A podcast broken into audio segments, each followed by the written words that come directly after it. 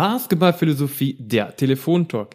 Hier ist wieder der Max. Wir haben heute Thema Transition Defense. David, wie geht's dir? Mir geht's sehr gut.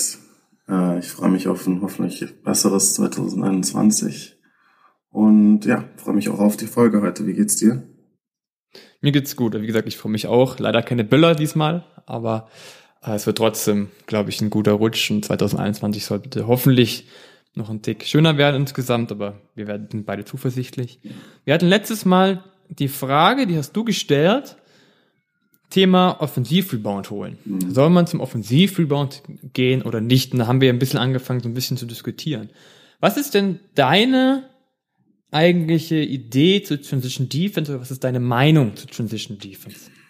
Okay, ähm, ja, Transition Defense erstmal natürlich ein super wichtiges Element, weil wir ja auch schon äh, im Detail in dem Podcast besprochen haben. Transition ist mit die wertvollste Situation, die man als Offense haben kann und äh, die Situation, in der man am hochprozentigsten scoren kann. Deswegen sollte man diesem Gegner, dem Gegner auf jeden Fall diese Situation so weit wie möglich halt wegnehmen. Deswegen ist Transition Defense natürlich ein super wichtiges Thema. Ähm, und das Thema Offensivrebound ähm, ist halt ein bisschen neueres Thema, was auch aufkommt im, Ver im Bezug zu Transition Defense, vor allem auch in, in den USA in den letzten Jahren eben diese Frage, ja, lohnt es sich zum Offensivrebound zu gehen, weil es unserer Transition Defense ja schaden könnte. Und ich muss sagen, also ähm, wir reden oder das sollte für mich eine Konversation sein, die wirklich nur ganz, ganz in ganz seltenen Fällen geführt wird. Weil für mich beide Situationen, also Transition Defense sind natürlich super wichtig und Offensive Rebound ist meiner Meinung nach auch super wichtig und wertvoll. Äh, allein wenn man sich überlegt, äh, ein Offensive Rebound ist eine weitere Possession, eine weitere Möglichkeit zu scoren die dem Gegner dann auch weggenommen wird. Das, das allein macht einen Offensivrebound schon super wertvoll. Dazu kommt dann auch noch, dass wenn man einen Offensivrebound holt, äh, die Defense meistens nicht sortiert ist. Viele sind vielleicht schon auf dem Weg nach vorne, weil sie von dem Defensivrebound ausgehen. Und man hat so häufig nur einen Pass und einen komplett offenen Dreier oder man hat eben direkt einen, einen Putback, äh, Layup oder man zieht einen Foul und geht an die Freiwurflinie. Also Offensivrebound ist natürlich auch ein super wichtiges Thema. Und in meiner Meinung nach schließen sich Offensivrebounds und Transition Defense in 99 Prozent der Fälle nicht gegenseitig aus. Also es ist meiner Meinung nach meistens nicht die Frage entweder oder, sondern man kann beides sein. Man kann zum Offensivrebound gehen, äh, man kann Spieler zum Offensivrebound schicken und gleichzeitig noch gute Transition Defense spielen.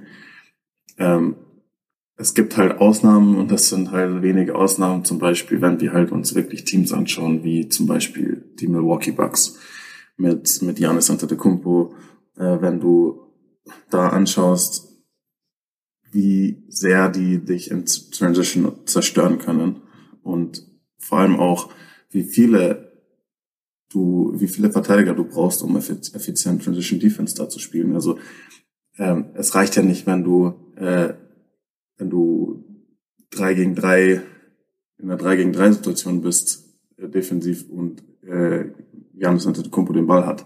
Weil du kannst nicht im 1 gegen 1 den Ball stoppen, wenn Janis den Ball hat. Also du brauchst wirklich eigentlich fünf Spieler hinten, um effizient Transition Defense gegen diese extremen Athleten und äh, die Besten der Welt, wie zum Beispiel ein Janis Antetokounmpo zu spielen. Deswegen ist es verständlich, wenn Teams zum Beispiel gegen die Milwaukee Bucks entscheiden, hey, es lohnt sich absolut nicht zum Offensivrebound zu gehen, weil wenn wir den Offensivrebound nicht bekommen, sind wir sind wir hinüber. Dann rennen, rennen die uns in Grund und Boden.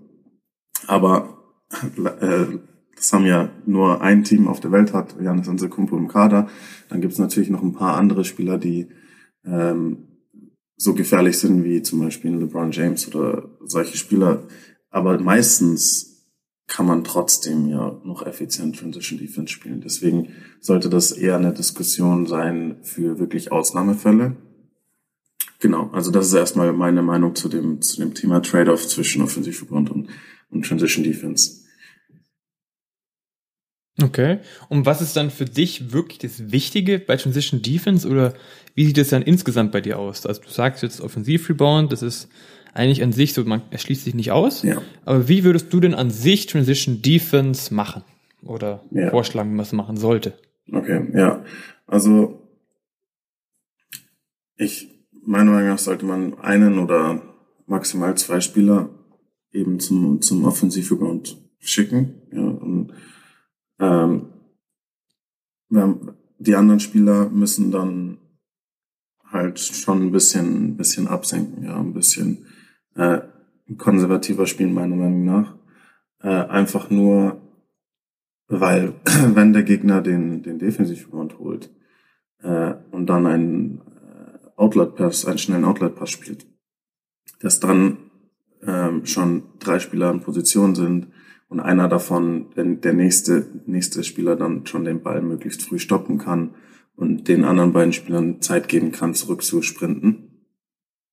Ähm, und ja, also ich meine, es hängt dann einfach meiner Meinung nach super viel davon ab, dass man, dass alle bereit sind zu laufen, ja, also dass alle schnell hinten sind, dass schnell der Ball gestoppt wird äh, und dass gut kommuniziert wird, also dass, äh, so dass nicht äh, irgendwie zwei Spieler auf einen auf einen laufen, weil sie nicht kommunizieren und man kassiert einen Layup und sol- solche solche Basics dürfen natürlich nicht passieren. Ähm, und genau, das andere ist einfach möglichst schnell, möglichst schnell zurücksprinten, äh, möglichst schnell natürlich den Ball stoppen. Ähm, und ja, allgemein bin ich eher der Meinung, man sollte, deswegen haben wir da, glaube ich, halt auch leicht unterschiedliche Meinungen, weil ich halt sage, äh, ich will jetzt in einer Transition-Situation für den Gegner nicht auf volles Risiko gehen, weil ich halt weil ich, weil der, wenn das Risiko sich nicht auszahlt, äh, hat der Gegner, ist der, hat der Gegner quasi ein Layup. Und ich will lieber, ich will lieber äh, den Gegner einfach konstant in Halfcourt-Situationen zwingen und dann mit meiner Halfcourt-Defense leben. Anst- Ähm, und ich denke, dass das einfach ähm, mittelfristig beziehungsweise langfristig in einem Spiel wertvoller ist, wenn, wenn man einfach es schafft, wirklich diesen, dem Gegner die einfachen Punkte wegzunehmen und ihn in Halfcourt zu zwingen. Deswegen ist es meiner Meinung nach wichtig, dass, dass ähm, man klar, man, man sollte jetzt nicht ewig warten, bis man auf den Ball geht. Im, im Gegenteil, man sollte möglichst früh den Ball stoppen. Aber zum Beispiel ähm, bin wäre ich jetzt nicht einer, der zum Beispiel eine, eine Pressverteidigung in einer Transition-Situation äh, ein implementieren würde, weil, aber das ist äh, einfach eine Sache von, von Philosophie. Ich sage halt, wenn da ein, allein nur ein Spieler nicht zu 100 Prozent seinen Job macht oder wenn die Off wenn es, wenn der Gegner eine gute Mannschaft ist oder einen guten Passer hat und sie einen Outlet-Pass anbringen, sind wir komplett überspielt und äh, und das ist eigentlich ein Layup für den Gegner. Deswegen bin, bin ich da, ähm, denke ich, ein Tick konservativer als du, aber ja, du kannst ja, du kannst ja selbst äh, mal erklären, was so dein Ansatz ist. Ja, also jetzt unabhängig davon, ob es jetzt nur Offensiv-Rebound ist oder nicht, gibt's ja, wir haben ja schon letztes Mal gesagt, für mich drei Situationen, wo Transition ja an sich wirklich eine Rolle spielt. Das ist Thema nach der Ballero, also nach dem Korb, haben wir letztes Mal gesagt, viel mit Transition Offense, was passiert nach dem Korb. Dann die zweite Option ist für mich Rebounding und die dritte sind Steals. Na, also verschiedene Situationen, ob es wirklich beim Mann oder Passweg abfangen. Die drei Situationen gibt es. Und jetzt ist die Frage, die ich mir stelle, ist, warum immer nur nach hinten rennen? Warum ganze Zeit nur sagen, hey, wir gehen defensiv hin? Ich möchte mal einen kleinen Exkurs machen. Und zwar weggehen vom Basketball und hin zum Fußball. Und es gibt zwei Bereiche, beziehungsweise zwei Philosophien, die ich mir ein bisschen genauer angeschaut habe. Und das sind die von Pep Guardiola und Jürgen Klopp aus dem Fußball. Und die haben zwei Ansätze, die an sich sehr ähnlich sind. Sie wollen das Spiel dominieren. Das ist ihr erster, erster Ansatz. Sie wollen jede Possession gewinnen. Sie wollen immer attackieren. Sie wollen immer den schnellsten Weg zum Korb finden. Es gibt die eine Idee, zu sagen wie ein Pep Guardiola.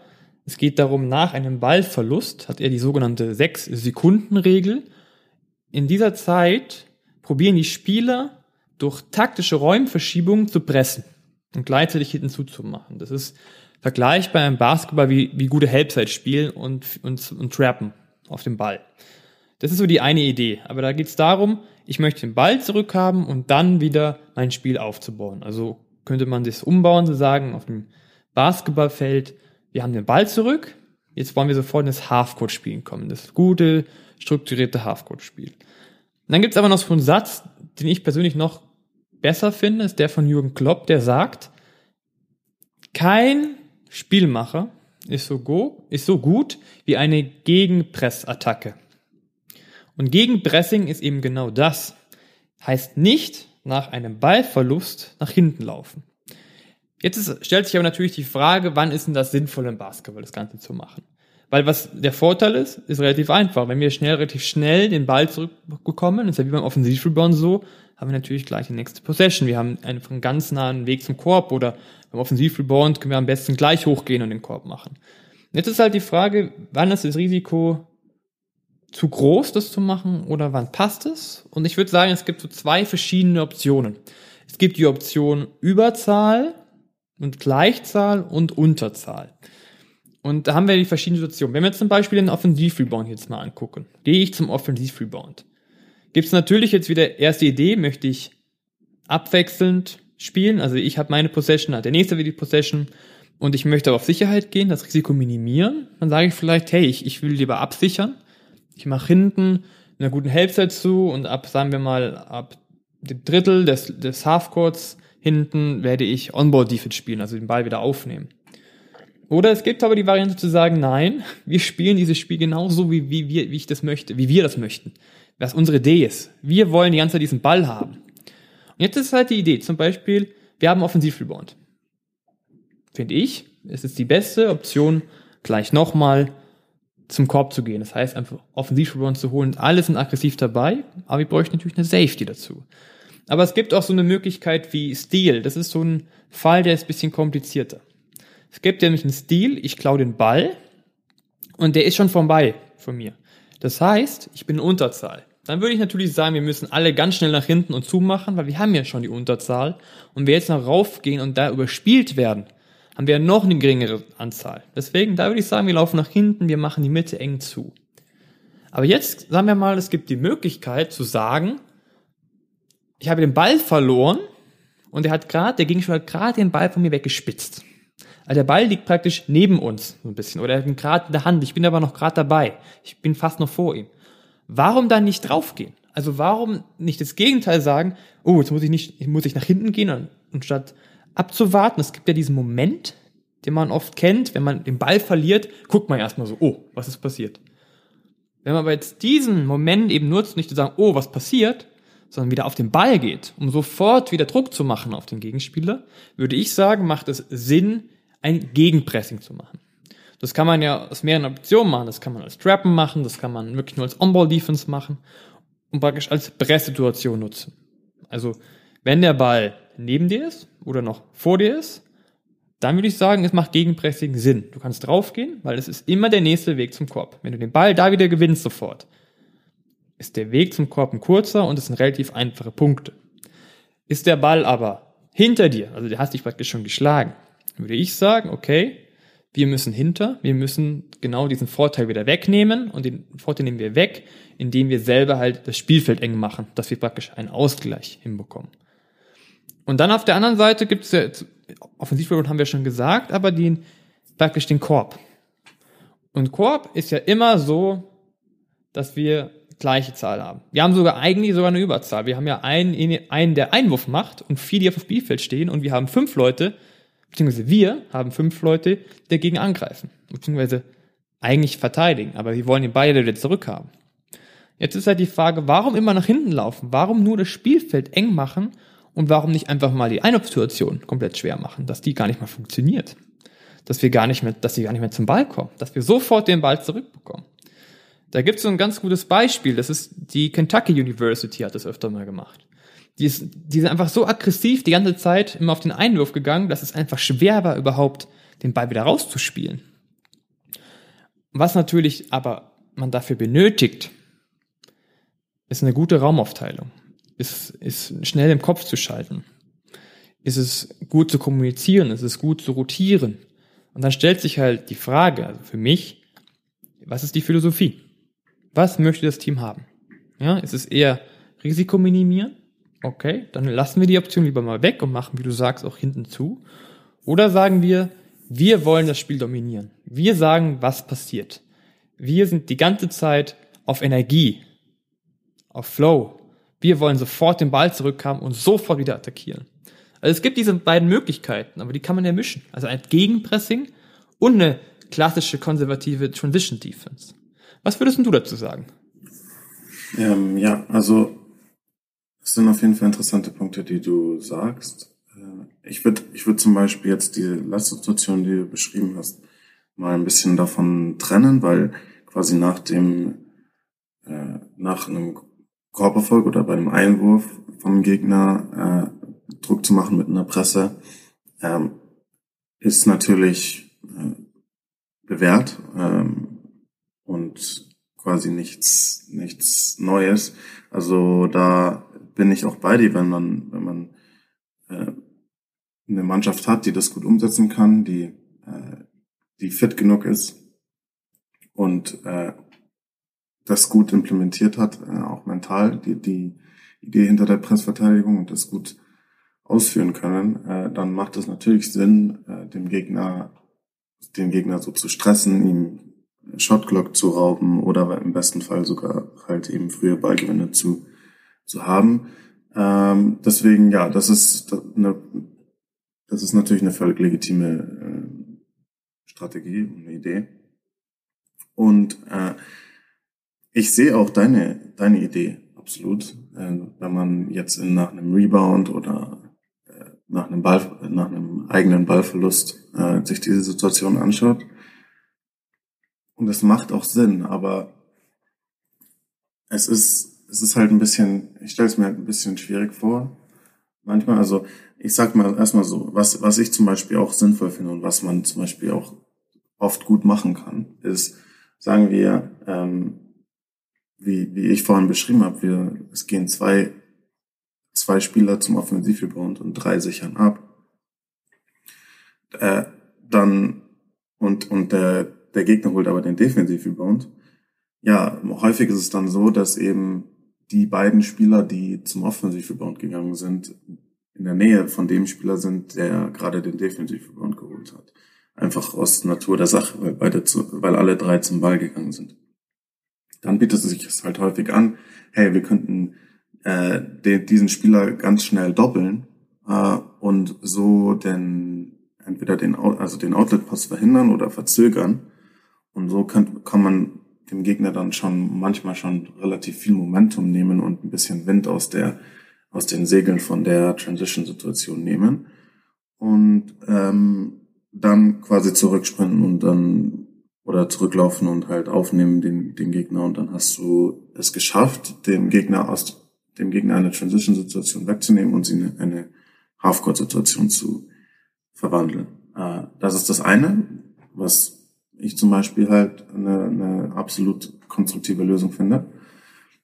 Ähm, und aber ansonsten ist es halt manchmal finde ich schwierig, weil überlegt, sagen wir mal, der Gegner holt einen Defensiv-Rebound und wir wollen direkt draufgehen. Ja, es ist ja dann ein Thema von direkt. Es muss schnell gehen.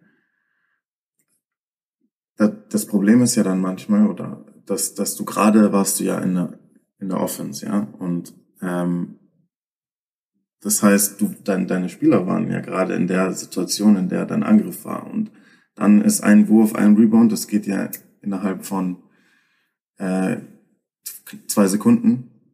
Und wir sind in einer anderen Situation. Wir sind plötzlich in dieser Situation, wir müssen als Team Druck machen. Jetzt sind aber halt dann häufig nicht alle Spieler in der richtigen Position so schnell. Äh, und die, was ich halt sagen ist nur, wenn halt der Gegner einen Rebound holt, ja, und zum Beispiel ähm, drei Spieler direkt Druck machen bei, beim Gegner, aber ein Spieler hat einen längeren Weg oder man, es gibt eine Misskommunikation oder äh, der Gegner hat einen guten Passer und einer ist schon äh, nach vorne oder hat sich angeboten. Sobald dieser Outlet-Pass gespielt ist, äh, bist du halt in einer super schwierigen Situation. Und dann ist es halt, und, und du sagst ja auch, wenn der Ball hinter euch ist, dann müssen wir auf jeden Fall zurückspringen und dem Gegner versuchen, diese, diesen Vorteil wieder wegzunehmen. Aber das ist halt dann häufig, sobald es passiert ist, dann manchmal nicht mehr möglich. Weil dann haben wir zum Beispiel, wenn wir sagen wir, du hast einen Safety, dann kann es aber schnell passieren, dass du ein 3 gegen 1 Fastbreak hast. Zum Beispiel. Und, aber das ist so, wie ich es mir vorstelle, aber vielleicht liege ich da ja falsch. Vielleicht, also was, was sagst du dazu? Ja, vom Prinzip her, ich glaube, wenn ich so ein bisschen missverständlich erklärt habe, könnte man das so verstehen. Die Idee ist natürlich, wenn wir jetzt gerade bei der Offensiv-Rebound-Aktion sind. Also wer natürlich zum Korb gehen sollte, ist klar der, der wirft, weil der weiß am ehesten, wo der Ball hinfliegt. Und dann ist noch die Frage halt ein oder zwei, die auch raufgehen. Aber die, die Sache an sich ist halt erstmal die Grundsache, okay, wir wollen diesen Offensiv-Rebound bekommen. Das heißt, wir sind gierig, wir bleiben gierig. Das ist so die erste Idee dahinter. Ja, also nicht abschalten, sagen wir müssen verteidigen, sondern gierig bleiben. Dann sagst du jetzt Thema Safety und Fast Break eins gegen drei.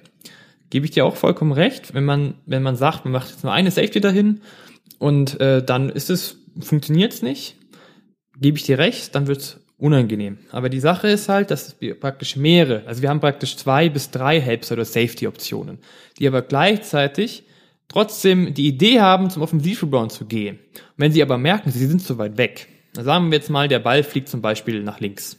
Okay? Und da sind zwei Spieler. Dann haben die die Möglichkeit, auf den Ball zu gehen.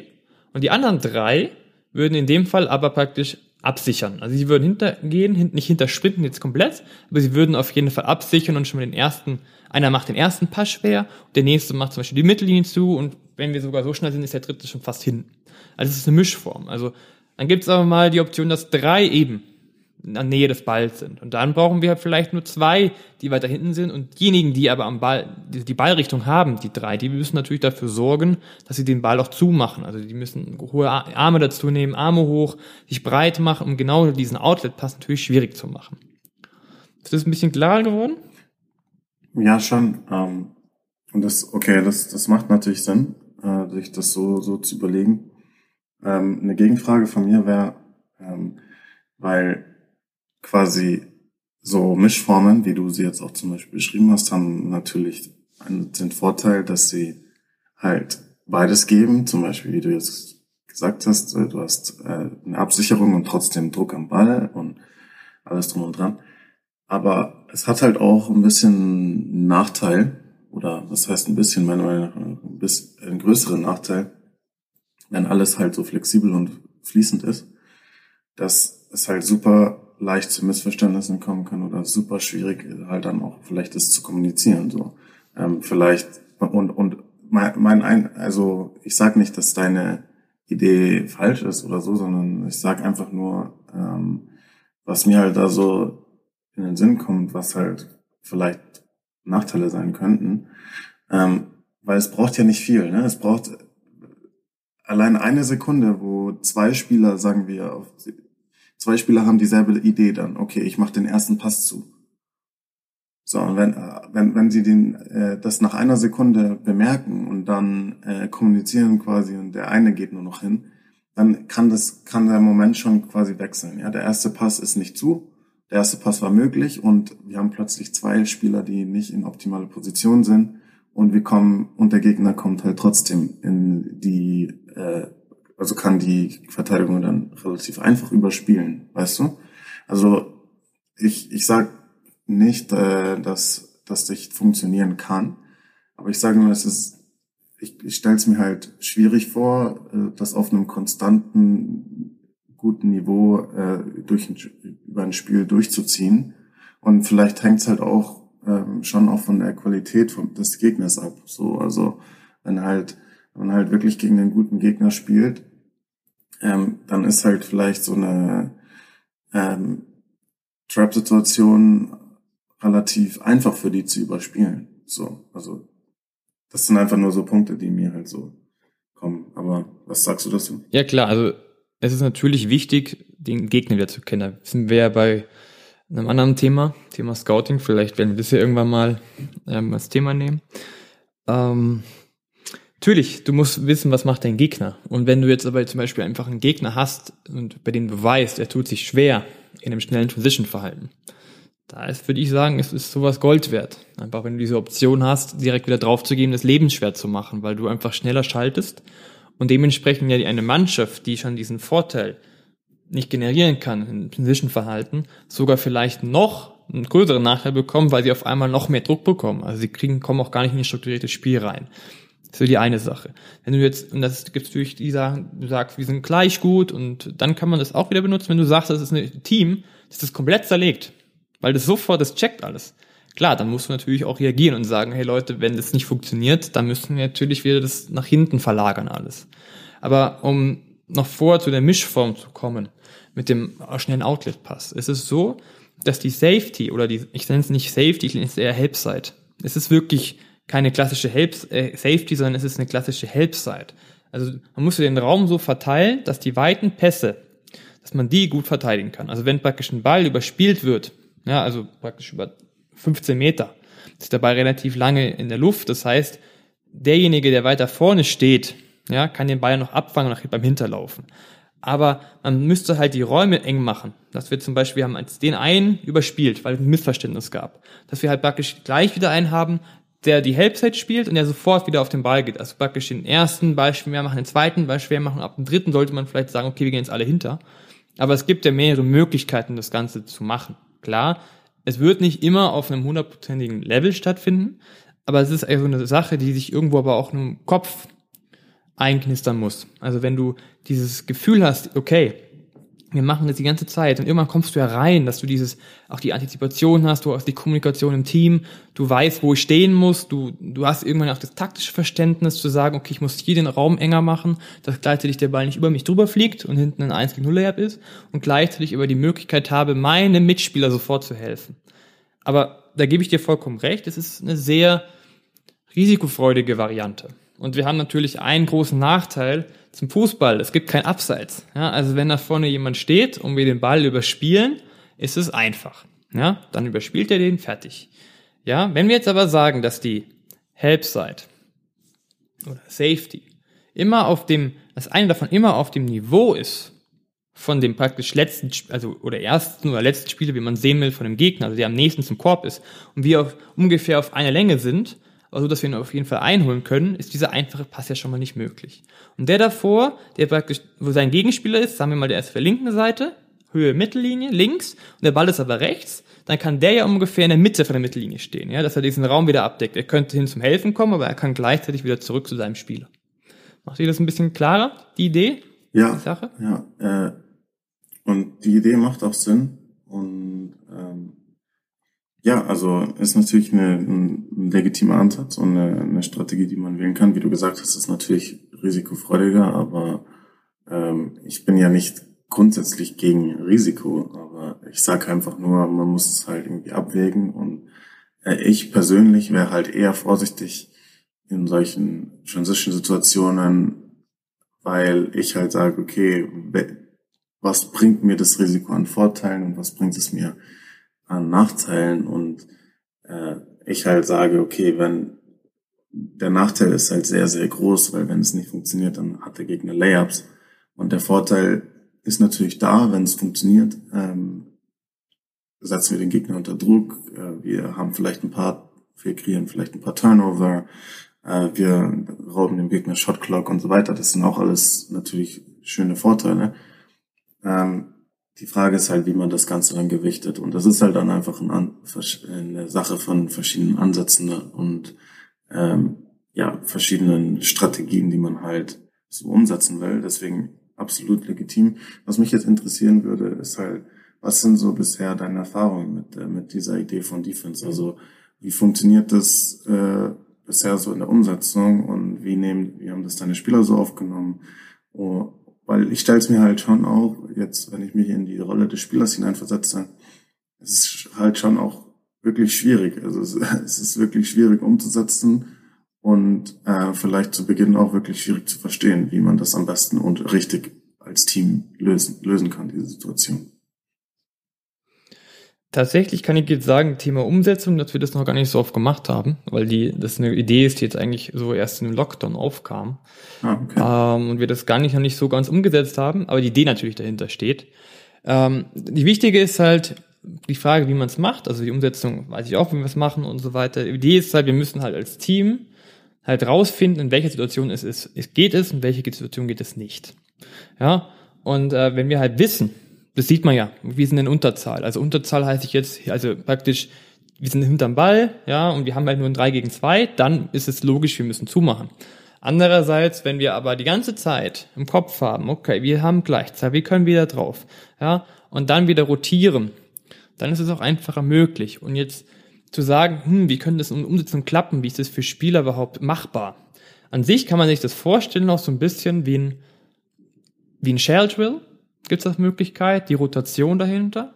Oder aber man kann sich es auch so vorstellen, zu sagen, wir spielen ähm, 3x3, also Streetball, und immer sofort, wenn, wenn wir den Ball holen, müssen wir rauspassen, können aber sofort wieder reinpassen. Es gibt ja viele Varianten, die man auch schon spielt.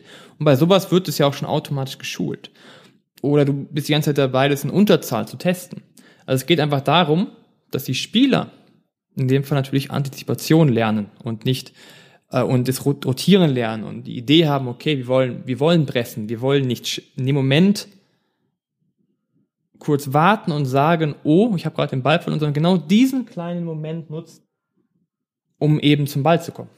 Um zu sagen, hey, ich kann diesen Moment mir nicht gerade gönnen, sondern ich muss immer wach sein.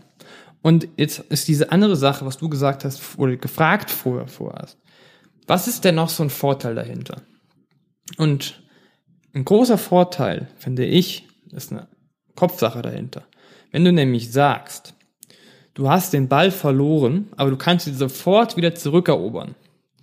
Heißt auf der einen Seite, ich habe die Möglichkeit, sofort wieder zu scoren, aber eine andere Möglichkeit ist was ganz anderes. Wenn du den Ball verloren hast, hast du die Möglichkeit, ihn sofort wieder zu gewinnen. Das heißt, du hast theoretisch weniger Angst davor, überhaupt einen Ball zu verlieren. Das heißt, du könntest das Ganze freier machen, weil wir wissen, sobald wir diesen Ball verlieren, werden wir alle als Team dafür sorgen, dass wir den Ball sofort zurückhaben. Nicht, dass wir jetzt ewig warten müssen, rotieren müssen und äh, also hinten und wieder in der Half-Situation sind und das wieder hin und her geht und ewig dauert, sondern dass wir sofort die Möglichkeit haben, den Ball zurückzuerobern. Das heißt, als Spieler bist du auf einer Seite freier, ja, weil du besser spielen kannst, weil du die Möglichkeit hast, wenn du einen Fehler hast, gemacht hast, kannst du ihn sofort wieder ausbügeln. Und das aber als Team, was insgesamt auch wieder das Teamgefühl stärkt. Ja, ja, das ist, das ist ein guter Punkt, auch äh, den du sagst, so diese mentale Sache. Äh, und bestimmt, bestimmt spielt es auch, äh, spielt es dann auch eine Rolle und kann, also kann eine positive Rolle spielen. Ich, ich würde jetzt noch mal kurz drauf zu sprechen kommen wollen, auf, auf die verschiedenen Situationen, weil, okay, wir hatten ja das, die eine Situation war eben nach Einwurf und da äh, bin ich auch bei dir, also da Druck zu machen mit einer Pressverteidigung und so weiter ist ja völlig, natürlich völlig legitim. Äh, dann haben wir jetzt über die, die Situation nach Rebound gesprochen, wo ich, wo ich halt einen anderen Weg wählen würde, aber wo ich definitiv verstehe, was du dir denkst und wo ich auch interessiert daran bin, wie deine Idee dann so funktioniert. Das andere waren jetzt so wirklich Live-Ball-Turnover, also der, ja, ich, äh, ich habe den Ball und der Gegner stiehlt den Ball und wir sind plötzlich in der, der Gegner ist plötzlich in einer Transition-Situation. Äh, da hast du ja dann gemeint, quasi ja auch dann direkt Druck am Ball zu machen. Äh, klar, im, im quasi im Eins gegen Eins bin ich da quasi dann sozusagen bei dir. Also wenn ich quasi den Ball verloren habe und äh, der Spieler, der mir den Ball geklaut hat, äh, läuft auf unseren Korb zu, ja, dann sollte ich natürlich auf jeden Fall äh, zurückrennen und aber versuchen, an dem, bei dem Spieler sofort Druck zu machen. Aber jetzt so in Sachen Team Defense, in der Situation kann ich mir das ehrlich gesagt nicht so vorstellen, wie man das lösen kann, weil das ist, das ist wirklich, also Liveball-Turnover sind natürlich die schlimmsten, äh, ist natürlich die schlimmste Sorte von Turnover, weil du halt wirklich quasi, der Gegner quasi plötzlich und sofort eine Fast-Break-Situation hat. Und da hast du halt wirklich null Zeit, 0,0 Zeit und du bist 0,0 sortiert. Also, weil Live-Ball-Turnover kommen völlig überraschend und aus dem Nichts. Du, wenn, wenn du auf den Korb wirfst, dann können sich alle Spieler darauf einstellen. Ah, jetzt sind wir in der Rebound-Situation. Okay, wer von uns macht jetzt Druck äh, beim, beim Ball? Wer von uns sichert ein bisschen ab und wer, wer spielt den, den Passweg, den Passweg, wie wir es gerade besprochen haben. Aber bei einem Live-Ball-Turnover, da da geht es ja nicht. Ja, da sind vielleicht drei Spieler sind schon vorne. Äh, die haben den, den, den Kopf nicht mal mehr am Ball gerade sehen, zum Beispiel vielleicht gar nicht unbedingt direkt, dass der Live-Ball-Turnover war. Äh, in, in der Hinsicht, in den Spielsituationen kann man meiner Meinung nach zumindest nicht so großartig über Team-Defense sprechen, außer in, dem, in der Hinsicht, dass äh, alle möglichst zurücksprinten sollten und äh, versuchen sollten, den Schaden zu begrenzen, möglichst früh den Ball zu stoppen. Äh, irgendjemand, der halt äh, äh, der der nächstbeste Spieler sollte natürlich zurückrennen zum Korb und versuchen, einen, einen einfachen Passweg zu verhindern zum für den Korbleger und so weiter. Also meiner Meinung nach geht es in solchen Situationen wirklich einfach um Schadensbegrenzung. Und das hat dann auch vielleicht meiner Meinung nach nicht viel mit konservativ sein zu tun, sondern einfach mit einer, mit einer gewissen Art Realismus quasi, wie gehe ich mit so einer Situation um, weil, weil ja, wie gesagt, also ich glaube einfach nicht, dass man sowas mit einer Teamidee wirklich lösen kann. Oder was, was meinst du?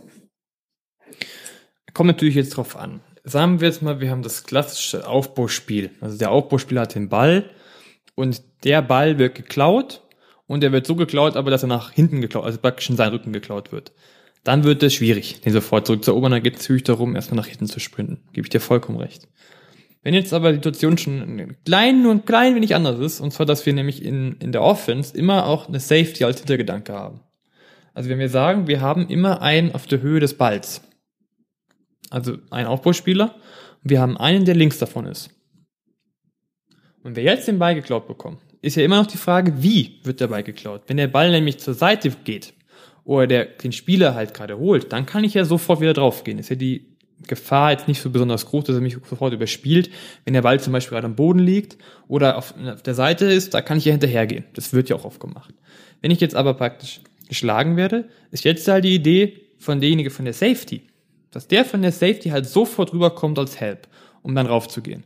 Und der, der zweite, praktisch dem der Ball verloren wurde, der sollte praktisch auch dazu kommen, den Ball auch zu stören. Ja, das ist die, die eine Idee, Live-Situation. Heißt aber, wenn du nämlich über Team-Defense reden willst, musst du dann vor allem auch über Offense reden. Also wie musst du die Offense gestalten, dass du sowas überhaupt machen kannst? Gebe ich dir recht. Wenn du nämlich sagst, wir haben nur die normale Situation, so wie immer. Ja, dass einer einen Ball hat und alle sind, alle sind davor und dann wird der Ball geklaut, gebe ich dir vollkommen recht, dann ist es sogar meistens ein 1 0 Layup und das Einzige, was du machen kannst, ist zurückspringen und den Ball irgendwie schwer zu machen bin ich sofort bei dir. Die zweite Situation, Live-Situation ist ja den Passweg. Also praktisch steht die Nein-Situation, eine Hand ist im Passweg. Ja, und das ist ja meist geht der Ball nach vorne. Also da hätte ich wieder die Möglichkeit, direkt zum Ball zu gehen. Nicht nach hinten zu gehen, sondern zum Ball zu gehen. Weil der Ball ja erstmal komplett unter Kontrolle gebracht werden muss.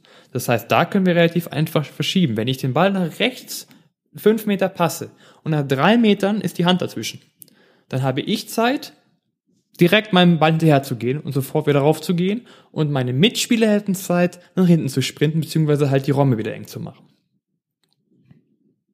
Okay. Ja, also es, es kann, wie du sagst, es hängt natürlich dann von der Situation ab. Ja, ich stelle es mir halt wirklich schwierig vor, aber ja, also ich gebe dir natürlich vollkommen recht. Es hängt dann natürlich auch davon ab, wie man seine Offense aufbaut und wie deine offensive Idee dann auch aussieht. Äh, das und ja, vielleicht kann man darüber dann auch noch mal äh, ein bisschen mehr im Detail sprechen über deine ähm, wirkliche Idee auch im Halfcourt offensiv, ähm, weil wir darüber ja noch nicht so gesprochen haben, was mich auch wirklich interessieren würde. Aber ja, Genau, also ist auf jeden Fall ein interessanter Ansatz, den du, den du hast. Äh, und mir gefällt auch auf jeden Fall, dass du halt quasi eine Idee hast, die du dann halt auch dem, dem Gegner aufzwängen willst, so und dass du halt eine, diesen Ansatz hast, wir müssen Druck wir wollen Druck machen, wir wollen eben aggressiv äh, angreifen und verteidigen. Und ja, ich bin immer, ich bin immer offen für Innovation. Ich finde es immer spannend, wenn, wenn man neue Ansätze ausprobiert. Deswegen bin ich auch wirklich halt, wie gesagt, auch super gespannt, wie das dann mal in der Praxis aussieht, äh, wenn ich dann, wenn, wenn das dann hoffentlich mal in naher Zukunft dann auch wieder klappt mit, mit, mit eurer Saison und allem drum und dran, äh, bin ich auf jeden Fall mal sehr gespannt, wie das dann, wie das dann so aussieht. Ich auch. Ähm, also wie gesagt, abschließend, um das Projekt nochmal ein bisschen zu klären, also die Idee dahinter ist. Ich würde halt immer sagen, sobald wir Unterzahl haben, ist es, sagen wir jetzt mal in Anführungszeichen, konservatives Transition Defense. Wenn wir aber Gleichzahl sind und Überzahl, dann ist halt diese Idee gegen Pressing vielleicht eine Idee, die man machen könnte. Hast du noch Punkte zu Transition Defense? Nö, eigentlich noch nicht. Irgendwas? Eigentlich nicht. Ich eigentlich nicht. wollte hauptsächlich einfach auch ein bisschen mehr deinen Ansatz verstehen. Ähm, und ja, mir, mein, mein Ansatz ist da auch nicht so spannend wie deiner. Dann würde ich mal sagen, haben wir das geklärt. Wie gesagt, ich bin auch gespannt, wie wir es machen. Und ich würde mal sagen, ich wünsch, wir wünschen euch ein frohes neues Jahr. Auf jeden Fall, ja. Ähm, kommt gut rein, äh, nutzt es. Es wird hoffentlich viel besser oder noch besser. Und ich glaube, David, wir würden dann sagen, bis zur nächsten Folge, oder? Genau, bis zum nächsten Mal. Also dann, ciao. Ciao.